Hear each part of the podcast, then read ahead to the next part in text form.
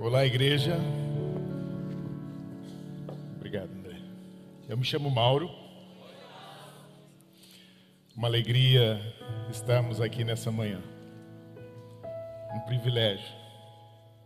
Agradeço a Deus por esse momento, por esse encontro que Jesus nos permite nessa manhã. Eu sou discípulo de Jesus, casado com Adriana, pai do Cristiano, vô da Manuela, sogro da Marina, que gosto de chamar de filha e não de nora, sem, atrair, sem atrair os ciúmes do Igor e da Rosélia. Mas eu digo que nós não ganhamos uma nora, nós ganhamos uma, uma filha quando eles casaram. A palavra diz que um homem e uma mulher casam e constituem uma nova família. Então passa a ser nossa filha. Também tenho a alegria de ter aqui nessa manhã a minha mãe. Mãe, fica de pé. A igreja quer te conhecer. E também minha sogra e meu sogro que estão nos visitando. É uma alegria estarmos aqui como família. Eu acho que o Cristiano e a Marina não estão aí, porque a Manuela estava um pouco gripadinha, então eles não estão aqui. Mas deve estar ligadinho na internet. Um beijão para vocês. Pai ama vocês e vou ama a Manuela também. Temos sido ministrados de uma forma muito linda por Deus. Aliás, Deus tem sido tão bondoso conosco, tão maravilhoso. Você lembra, a gente começou esse ano saindo da pandemia com a série Oração. E o Espírito Santo ministrou o nosso coração a respeito de oração. E ele aqueceu os nossos corações. Então, Deus tem ministrado agora nossos corações a respeito da série Encontros. E no domingo passado, ele ministrou nossos corações através do encontro retrasado, através do encontro de Jesus com Nicodemos. Você lembra? Um homem prestigiado, bom aos olhos do povo, bem conceituado e religiosamente zeloso, que foi até Jesus em um horário impróprio para um encontro, tarde da noite, em meio à escuridão, com medo de arriscar os seus predicados naturais, conquistados com muito esforço, mas ele não resistiu. Ele ouviu. Eu creio que ele espiou Jesus. E aí ele marcou aquele encontro de noite. Domingo passado, o Espírito ministrou nossos corações a respeito do encontro de Jesus com uma mulher samaritana. Uma mulher que tinha má fama, uma mulher que era indesejada, uma mulher que se sentia discriminada, que se sentia afastada de Deus e das pessoas. E essa mulher ia buscar água ao meio-dia. Impróprio, né? Buscar água ao meio-dia. Você tem que fazer força carregando água, tirar do poço, no sol tórrido do meio-dia, naquela região, é quente, muito quente. Mas ela fazia isso porque ela se sentia indigna. E ela era discriminada por todas as outras mulheres. Então ela evitava encontros. Mas tanto Nicodemos, zeloso, religioso, prestigiado, quanto a samaritana, discriminada, de má fama, evitada. Os dois se encontraram com Jesus. E aquilo que só Jesus trouxe a esse mundo, aquilo que só Jesus podia entregar a eles, Jesus entregou.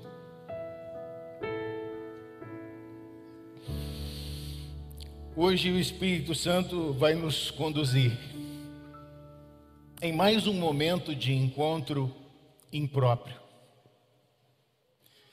inoportuno,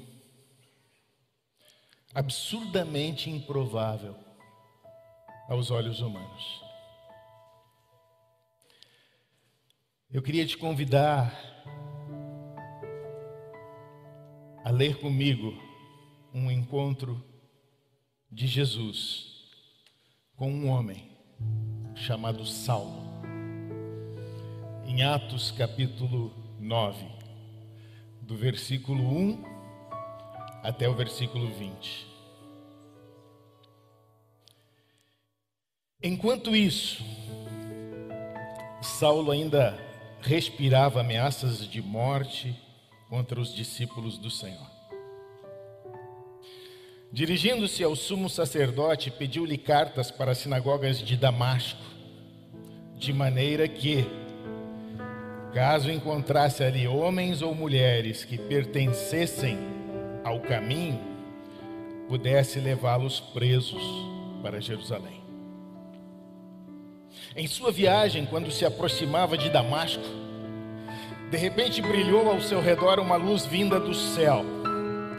E ele caiu por terra e ouviu uma voz que lhe dizia: Saulo, Saulo, por que me persegue? Saulo perguntou: Quem és tu, Senhor? E ele respondeu: Eu sou Jesus, a quem você persegue. Levante-se, entre na cidade. Alguém lhe dirá o que deve fazer. Os homens que viajavam com Saulo pararam emudecidos. Ouviam a voz, mas não viam ninguém. Saulo levantou-se do chão e, abrindo os olhos, não conseguia ver nada. E os homens o levaram pela mão até Damasco. Por três dias ele esteve cego, não comeu e nem bebeu. Em Damasco, um discípulo, note, guarde essa palavra, um discípulo, chamado Ananias, o Senhor chamou numa visão Ananias, eis-me aqui, Senhor. Respondeu ele. Lembra? Imagina Jesus te chamando pelo teu nome e você respondendo: Eis-me aqui, Senhor. Você acha isso utópico? Eu quero te desafiar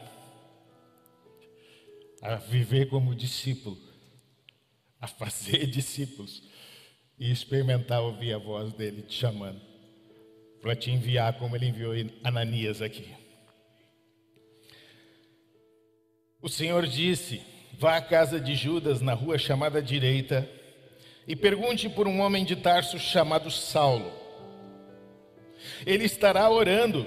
Numa visão, viu um homem chamado Ananias chegar e impor-lhe as mãos para que voltasse a ver. Respondeu Ananias: Senhor, tenho ouvido muita coisa a respeito desse homem e de todo o mal que ele tem feito aos teus santos em Jerusalém. Ele chegou aqui com autorização dos chefes dos sacerdotes para prender todos os que invocam o teu nome.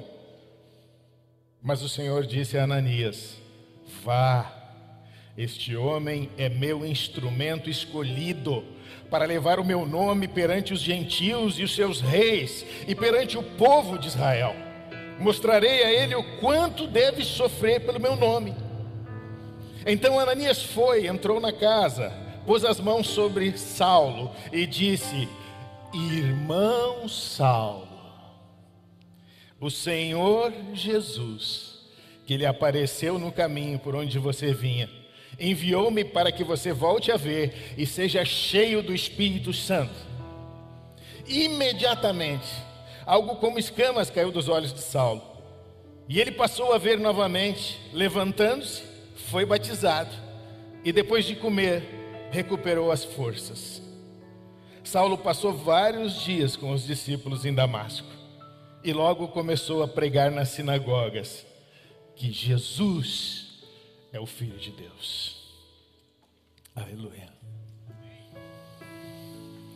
Mas quem era esse Saulo? Quem era esse Saulo?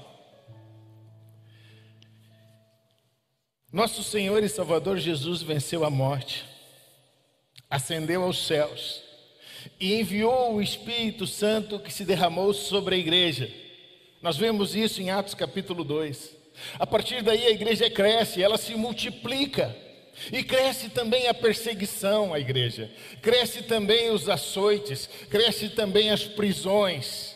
E lá no capítulo 7, nós vamos encontrar o relato do que acontece com um discípulo amado chamado Estevão. No capítulo 7, versículo 58, diz que o povo arrastou Estevão para fora da cidade e começaram a apedrejá-lo. As testemunhas deixaram seus mantos aos pés de um jovem chamado Saulo. Ele não só prendia, mas ele também incitava, ele participava de um apedrejamento porque alguém estava seguindo Jesus. Atos capítulo 8, versículo 1 diz: E Saulo estava ali, consentindo com a morte de Estevão. Mas, gente, a conversão desse Saulo é tão dramática é tão intensa, é tão forte, que Deus muda até seu nome. Ele passa a ser chamado de Paulo. A conversão de Saulo não é uma conversão. A conversão de Saulo é uma sublimação. Cadê os universitários aí? Me ajudem agora com, essa, com, essa, com esse ponto. Sublimação é quando um elemento ele passa do estado sólido para o estado gasoso sem passar pelo estado líquido. O normal é que você tem um gelo, o gelo derrete, vira água e a água é líquida. Sublimação é quando dois estados são transpostos em um mesmo fenômeno.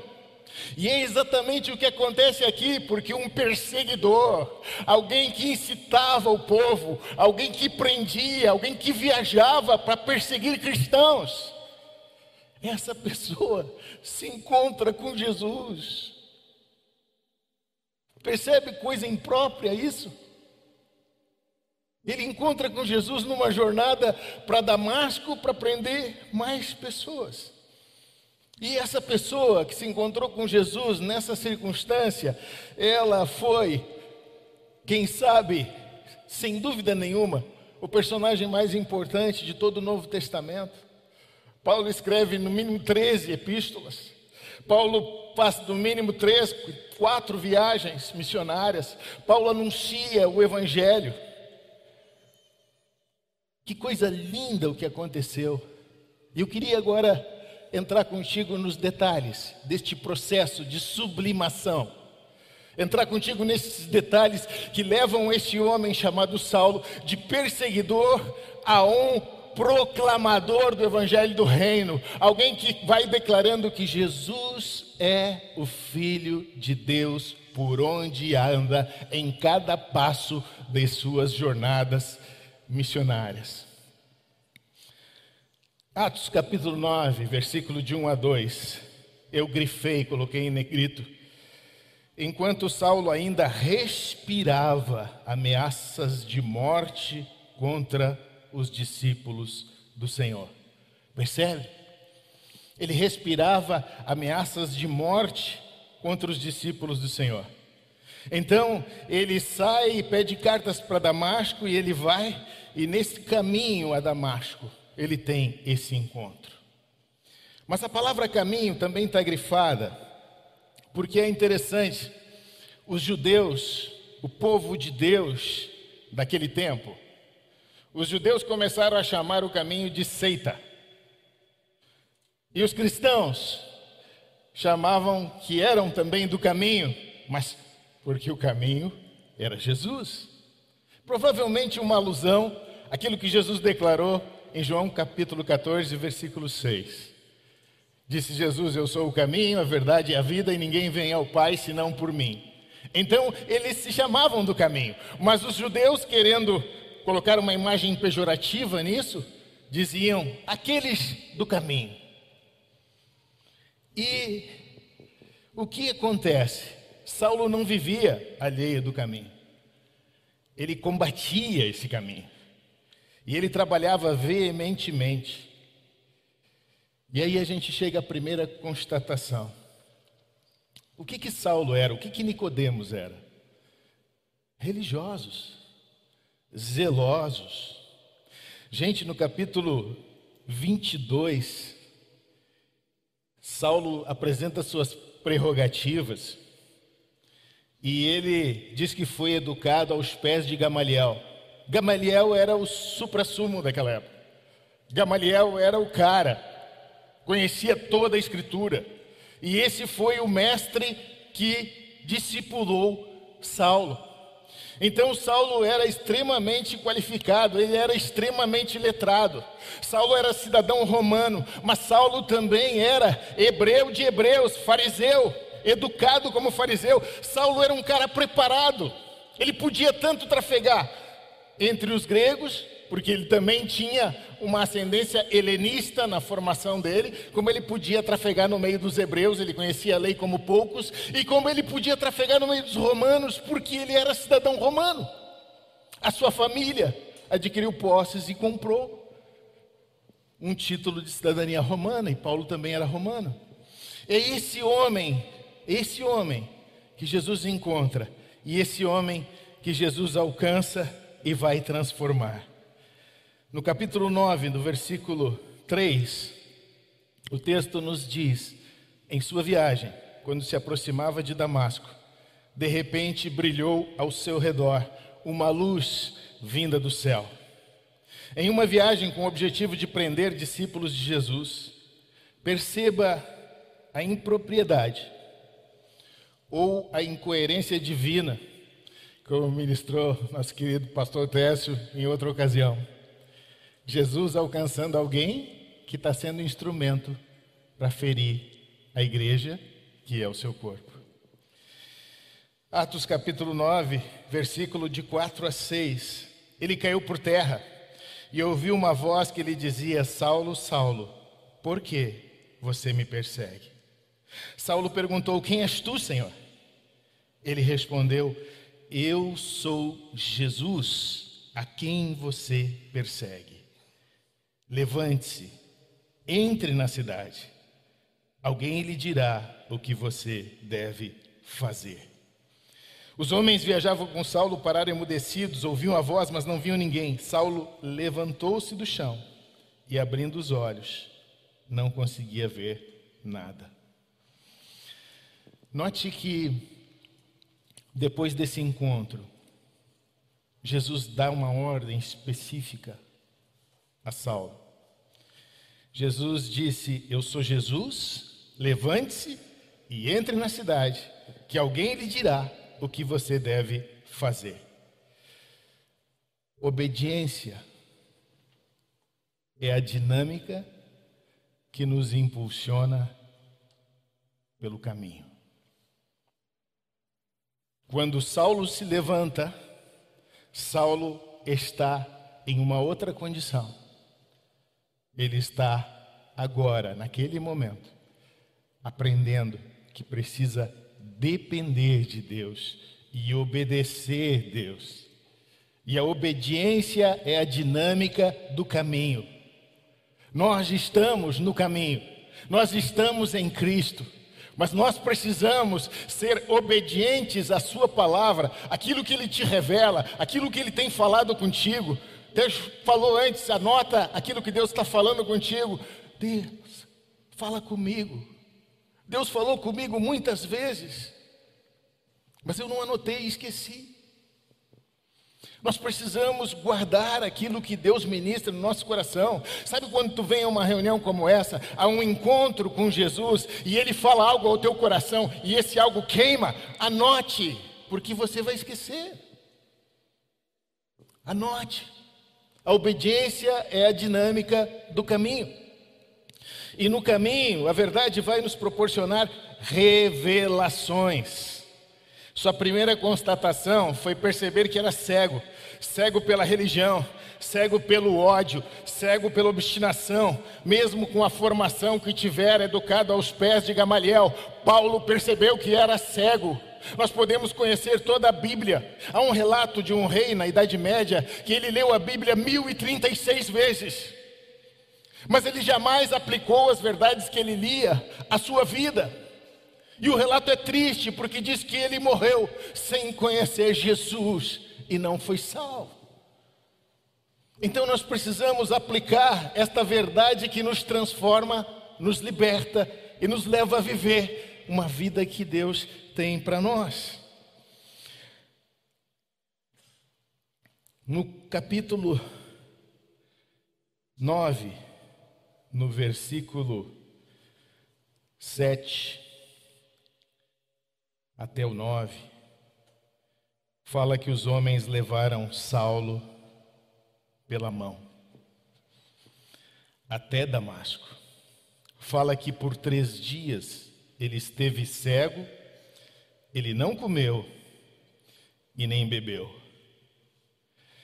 Quando ele nos para, nós precisamos entender que existem propósitos para sermos parados.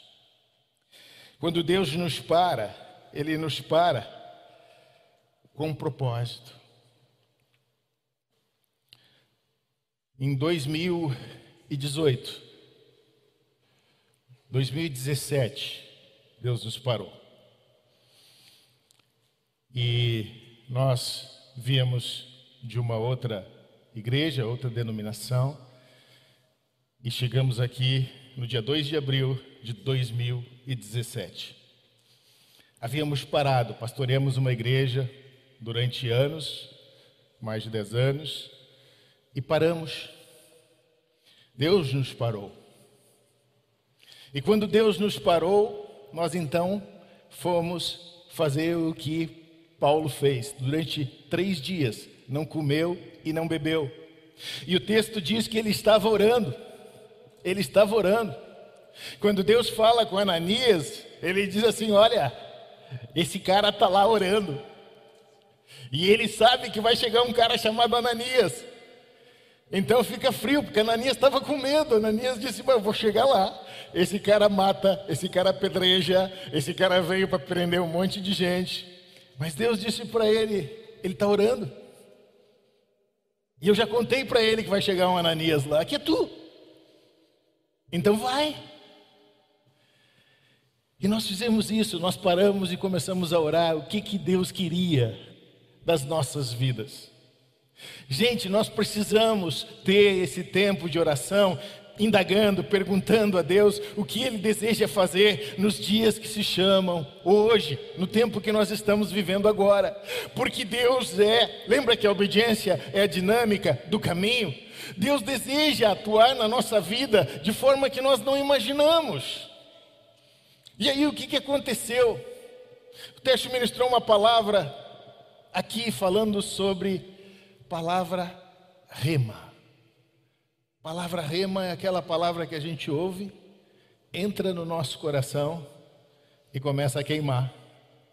Sabe aquela palavra que você entra e começa a queimar?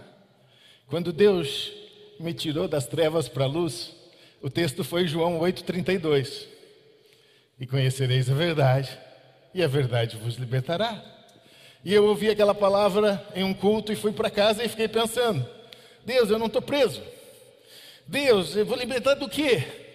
Deus, eu não estou entendendo, mas a palavra continuava, e martelava, e martelava, e martelava. Dois dias, três dias, eu não sei quantos dias durou aquilo, mas a palavra não parava de vir subir do meu coração para minha mente, e eu ficava, Deus, o que que tu quer fazer? E aí eu fui em uma outra reunião, em um outro culto, e aí Deus mostrou por que aquela palavra estava manifestando. Ele me libertou de traumas, Ele me libertou de feridas que estavam na minha alma, Ele me libertou de amarras, ataduras no meu coração que me impediam de correr a carreira que estava proposta. Saulo foi, caíram escamas dos olhos dele no momento que Ananias orou por ele.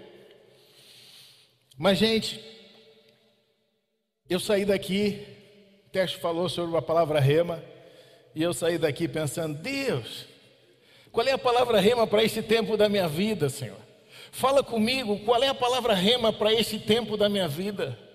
Tu me paraste, Senhor. Eu estou aqui.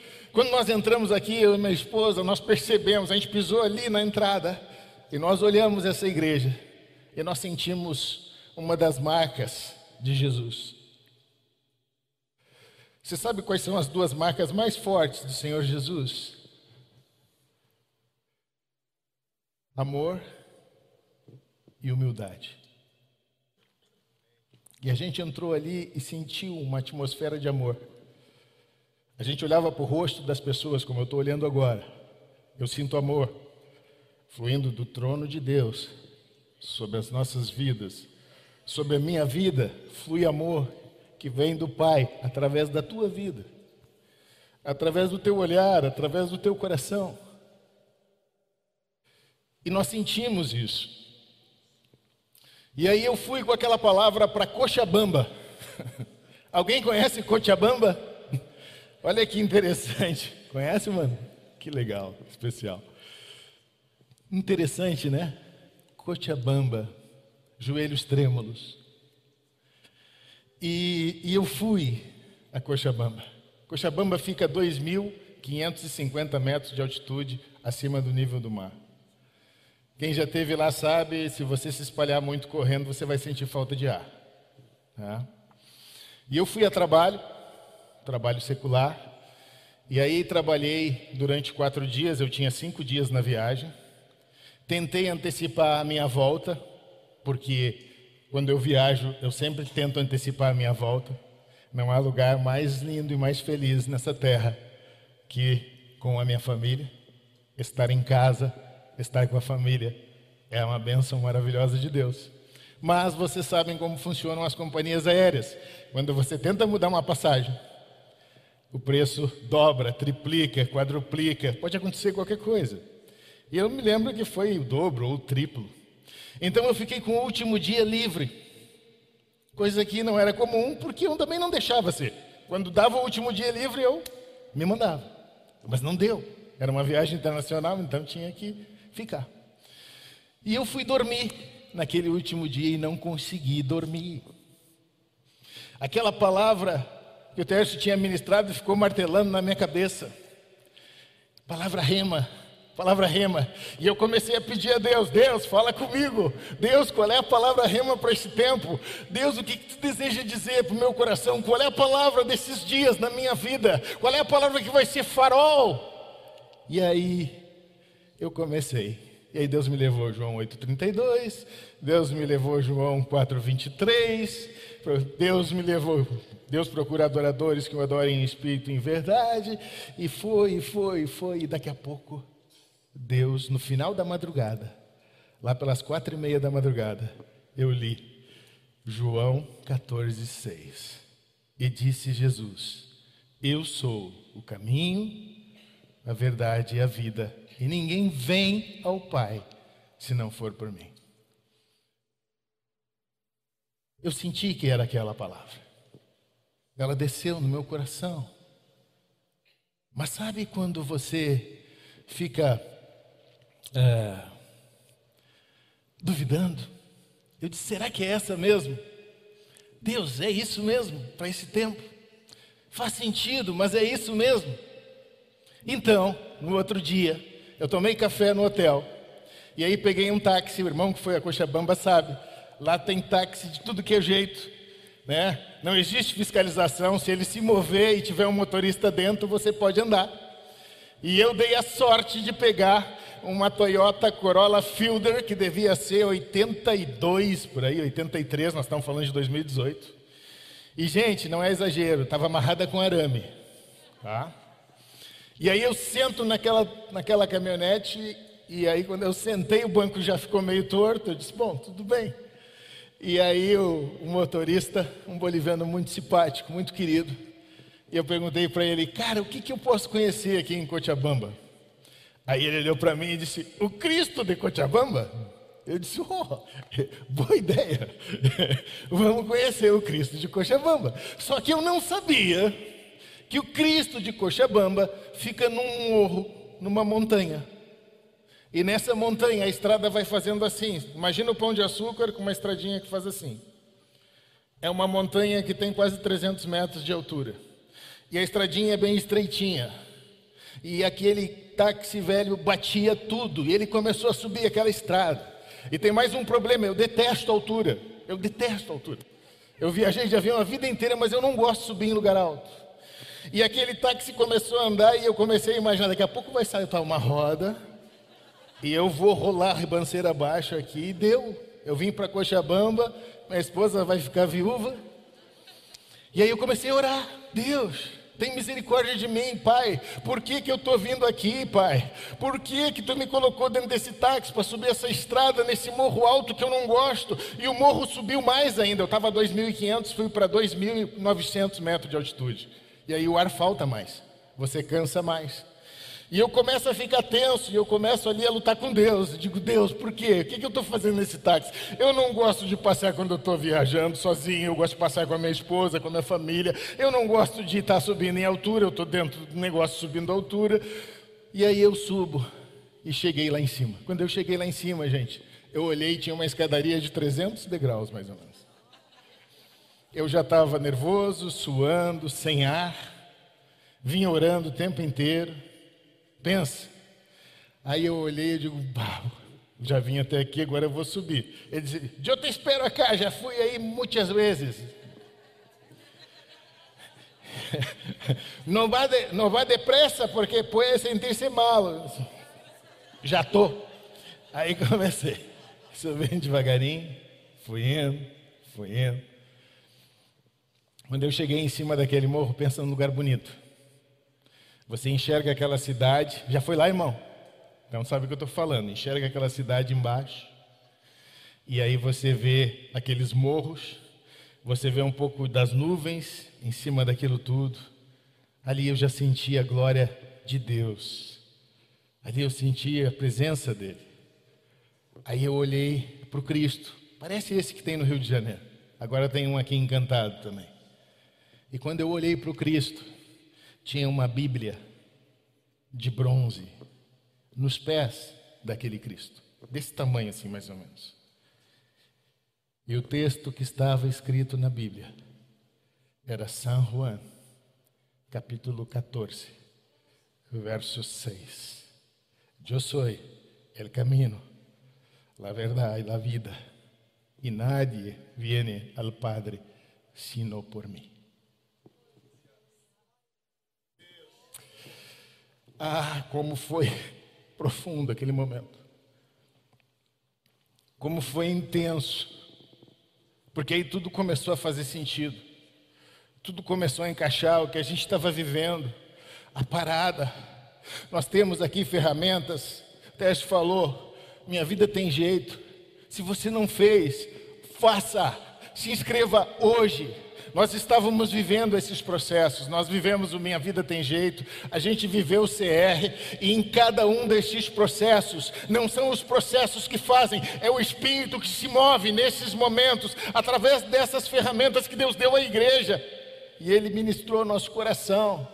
E a verdade, lembra aquela verdade que liberta, começou a atuar no nosso coração, e a gente começou a enxergar, a perceber que Deus estava nos levando a viver processos verdadeiros para com Ele e para conosco, que nos levariam a experimentar uma vida diferente, mais intensa e mais profunda com Ele. Isso aconteceu com, com, com Saulo. Saulo estava no caminho. Saulo teve um encontro. Gente, o encontro de Saulo transformou a vida dele. Os encontros, aquele encontro em, em Cochabamba transformou a nossa vida, a minha vida e a vida da minha família. Os encontros com Jesus transformam, mas você precisa valorar. E se ele não está falando, ore, jejue, ore, jejue. Ele vai te dar uma palavra para o teu dia, para os teus dias agora, independente da situação que tu esteja vivendo, independente dos desafios que tu estejas passando. Ele tem uma palavra rema para a tua vida hoje. Ele tem uma palavra rema para a tua vida a respeito dos desafios e do momento que você está vivendo. Só Ele tem.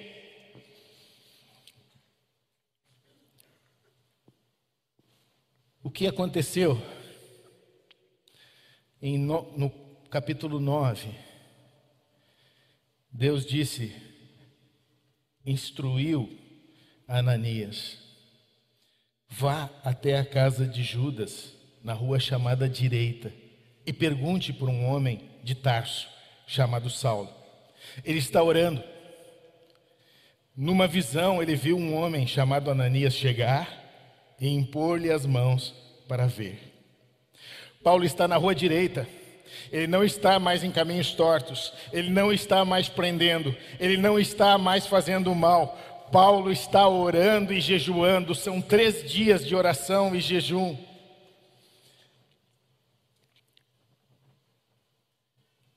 Ananias respondeu: Senhor, eu tenho ouvido muita coisa a respeito desse homem e todo o mal que ele tem feito. E ele chegou aqui com autorização dos chefes para prender todos que invocam o teu nome. Agora, olha para esse texto e anota outro princípio.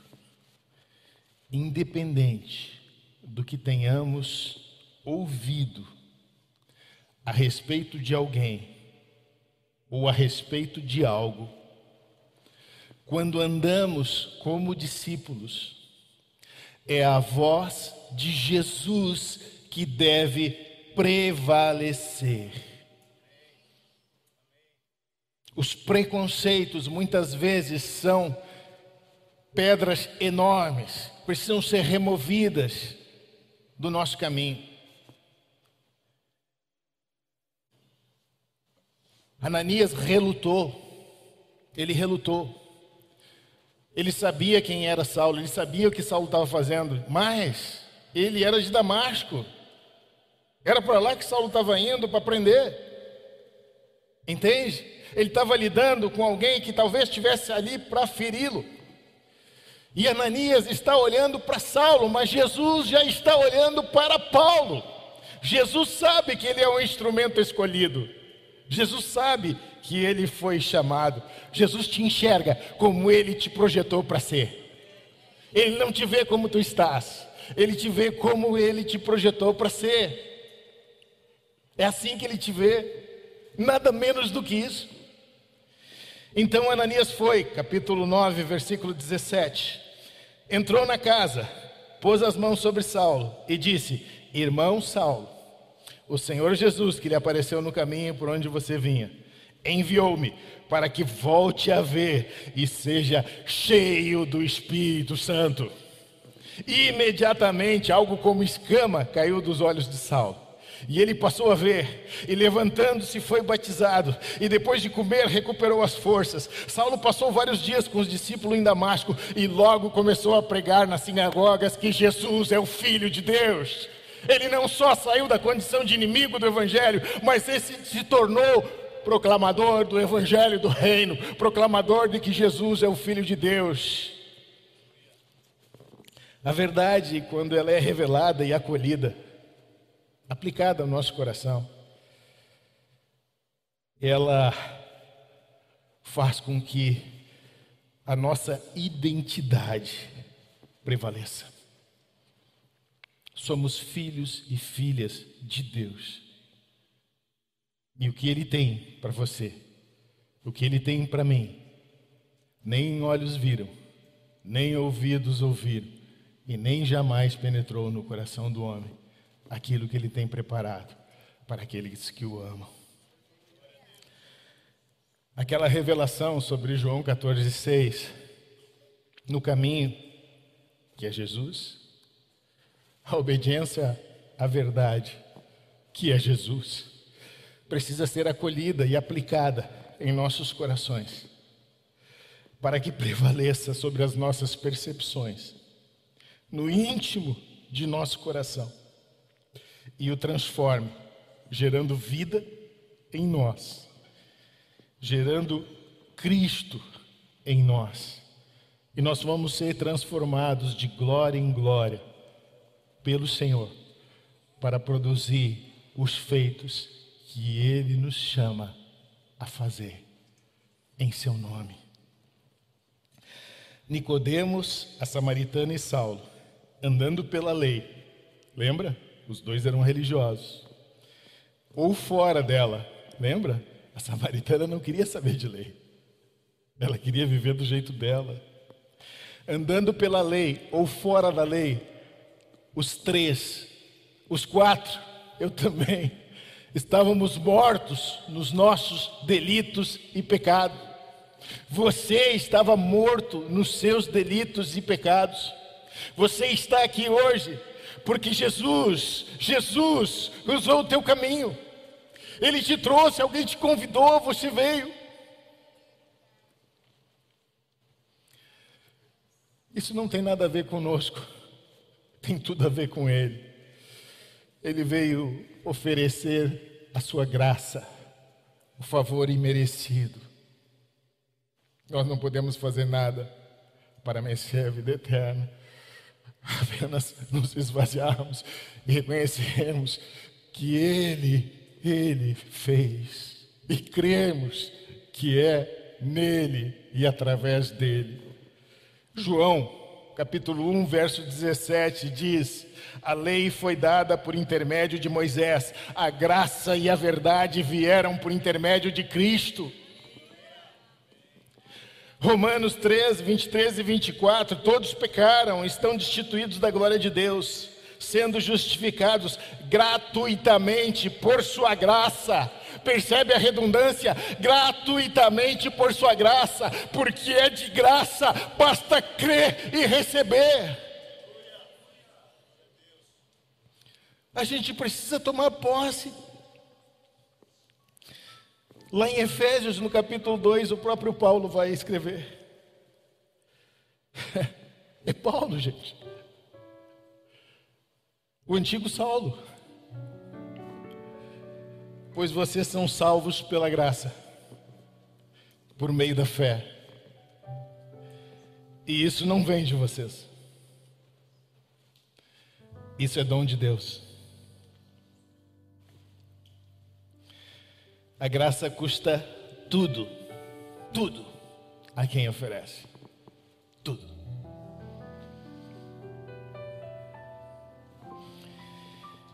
E nada nada a quem a recebe. Essa frase está no livro Maravilhosa Graça, do Philip Yancey. É difícil a gente lidar com a graça. Sabe por que, que é tão difícil as pessoas entregarem a sua vida para Jesus? Porque a nossa cabeça é meritória. No colégio você aprendeu o seguinte: você estuda, tira nota boa. Você trabalha, ganha aumento. Você se dedica, é notado e é promovido. Nossa cabeça é meritória. E todas as religiões, à exceção do cristianismo, são meritórias. Você tem um conjunto de coisas a fazer para que você seja salvo. Mas Jesus, Ele fez. Sabe Qual foi a última frase de Jesus naquela cruz? Está consumado. Ele fez. Ah, pastor, mas tem um monte de lei, um monte de coisa que eu preciso obedecer. Você vai obedecer. Eu busco obedecer. Por gratidão, por amor. O amor dele me constrange a aplicar princípios na minha vida que vão gerar em mim o agir dele. Um dia eu li aquela passagem que está em João 3,30. E outra vez eu convém que ele cresça e eu diminua. E outra vez eu li aquela passagem em João 4, que Jesus diz: A minha comida consiste em fazer a vontade daquele que me enviou e realizar a sua obra. Mas eu vivia um tempo de rebeldia na minha vida. Então eu li aquilo e eu disse: puxa, a vontade de Deus só que interessa, a minha vontade não interessa. Eu estava lutando com Deus, eu havia sido batizado com 14 anos e na minha juventude eu vivi um tempo de rebelião, de rebeldia. Então eu lia esse texto e não entendia. E eu dizia: Poxa vida, mas a minha vontade tem que valer alguma coisa. E um dia Deus, Deus é paciente. Ah, Ele é paciente. Não tenha receio de te degladiar com Deus, buscando respostas, porque Ele te dará as respostas. Ele tem todas as respostas. E um dia ele me disse: Filho, filho, comida faz bem para quem prepara ou para quem come.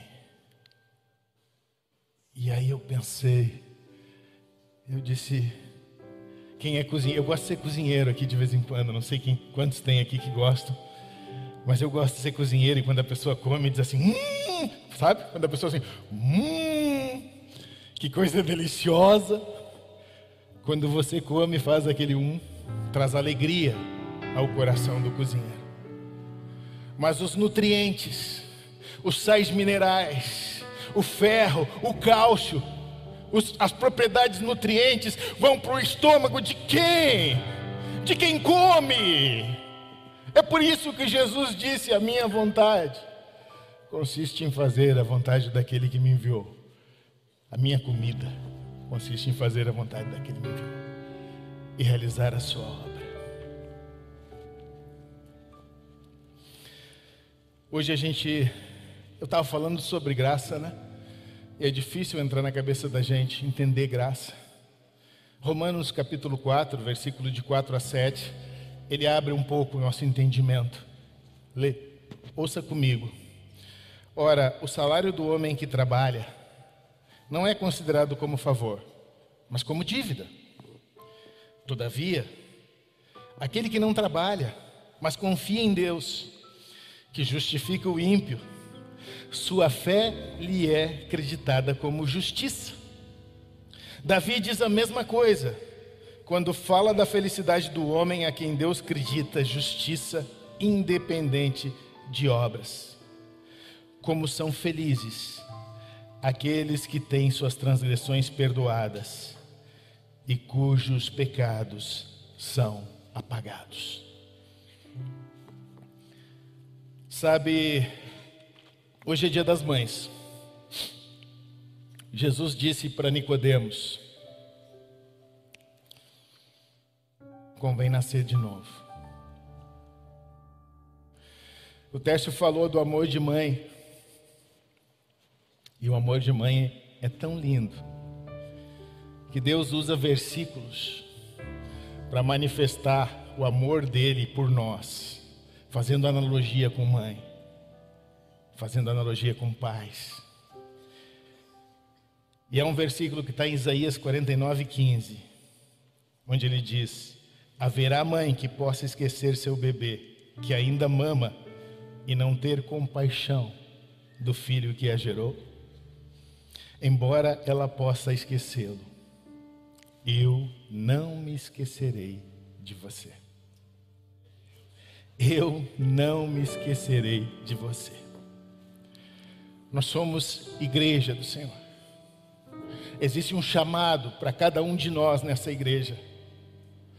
Sermos missionários, como o Tércio falou antes, não tem a ver com largar essa cidade e ir para outro país distante. Deus está nos chamando para sermos missionários e anunciarmos a Sua graça, alcançarmos pessoas que estão próximas de nós. Sabe por quê? Porque se você está no caminho e você está praticando e caminhando a obediência, que é a dinâmica do caminho, Deus vai te encher de verdade, e a verdade te encharca da graça dele, e a graça dele vem sobre a tua vida, não para te entesourar, mas para te derramar, para te multiplicar. Lembra o que aconteceu com a samaritana? Pelo testemunho dela, indesejada, desqualificada, ela saiu do encontro com Jesus e anunciou Jesus naquela cidade, muitos daquela cidade creram. Nós que estamos aqui nessa manhã, fomos alcançados por essa graça. E Jesus quer colocar essa dinâmica na tua vida, no teu caminho. O teu caminho não é mais teu, o teu caminho é dele, é dele. E ele vai te empurrar no teu caminho, e tu vai tocar na verdade, e vida dele, vida dele, vida dele, revelação dele, palavra dele, vai arder no teu coração e te levar a experimentar coisas que ele preparou para ti eu queria te convidar a ficar de pé nessa manhã.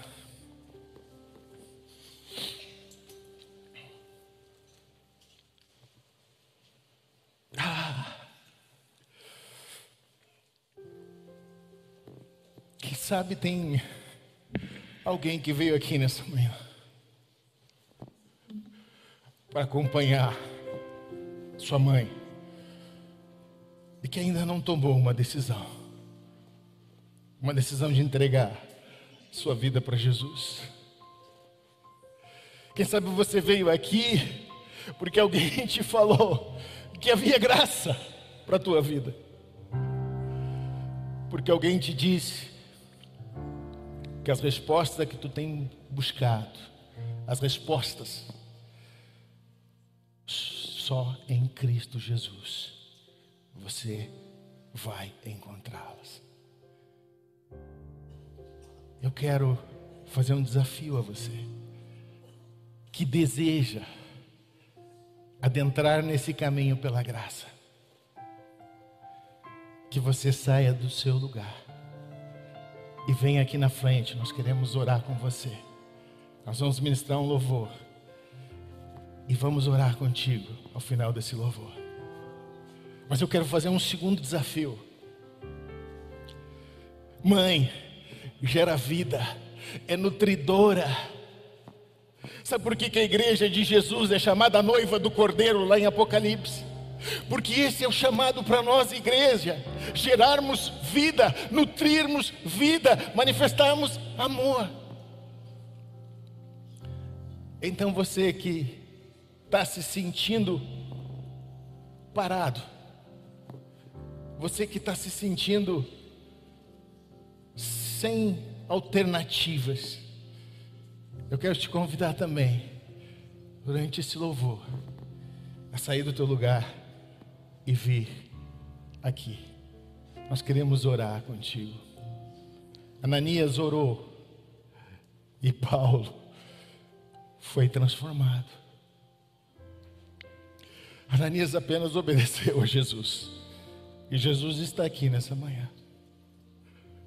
Faça esse movimento enquanto adoramos.